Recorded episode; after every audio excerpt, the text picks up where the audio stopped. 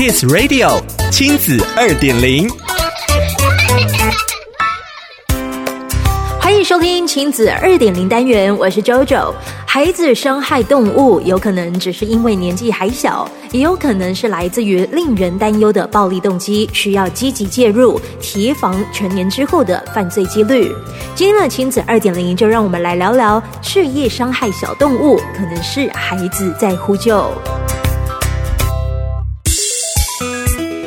而感染科医师黄聪林在《亲子天下》杂志中提到，一九九九年的时候，美国东北大学就曾经发表过一篇研究报告，试图回答这个问题。研究者追踪一百五十三名曾经在童年时虐待动物的人，相比于同社区、同年龄、同性别的对照组一百五十三人，看看未来成年之后两组犯罪的几率有没有差异。结果显示，童年时曾经虐待动物的孩子，长大之后果然有比较高的犯罪率，包含伤害、偷窃、吸毒或公共安全等罪。平均数字竟然高出三到四倍之多。当大人发现儿童有虐待动物的行为时，我们可以用以下三个年龄层来理解并引导孩子：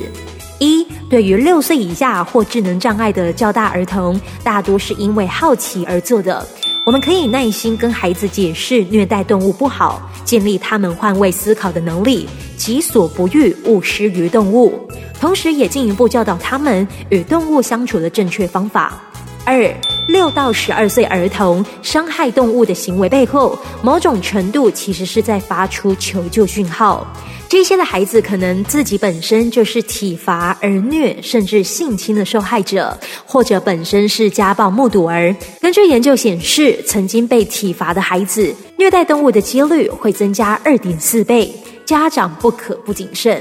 如果发现身边有儿童出现这样的行为，可以试着了解孩子的生活状况，替家庭需求协助或辅导资源的介入，必要时需要拨打一一三家暴专线。三、具有反社会人格特质的少年，会一群人一起虐待动物，或者将虐待动物当成帮派的入会仪式。他们需要立即的专业协助，同时解决酒精与毒品并存的问题。家长要和老师共同努力，重新跟孩子建立信任感、关怀圈以及安全依附关系。总而言之，拿着弹弓打小鸟，对某一些的孩子来说，或许不是一件严重的事。但是如果孩子已经六岁以上，将动物关在密闭空间凌虐，以看着动物痛苦挣扎为乐，这些警讯都请大人们不可等闲视之，以免忽略了孩子的求救讯号。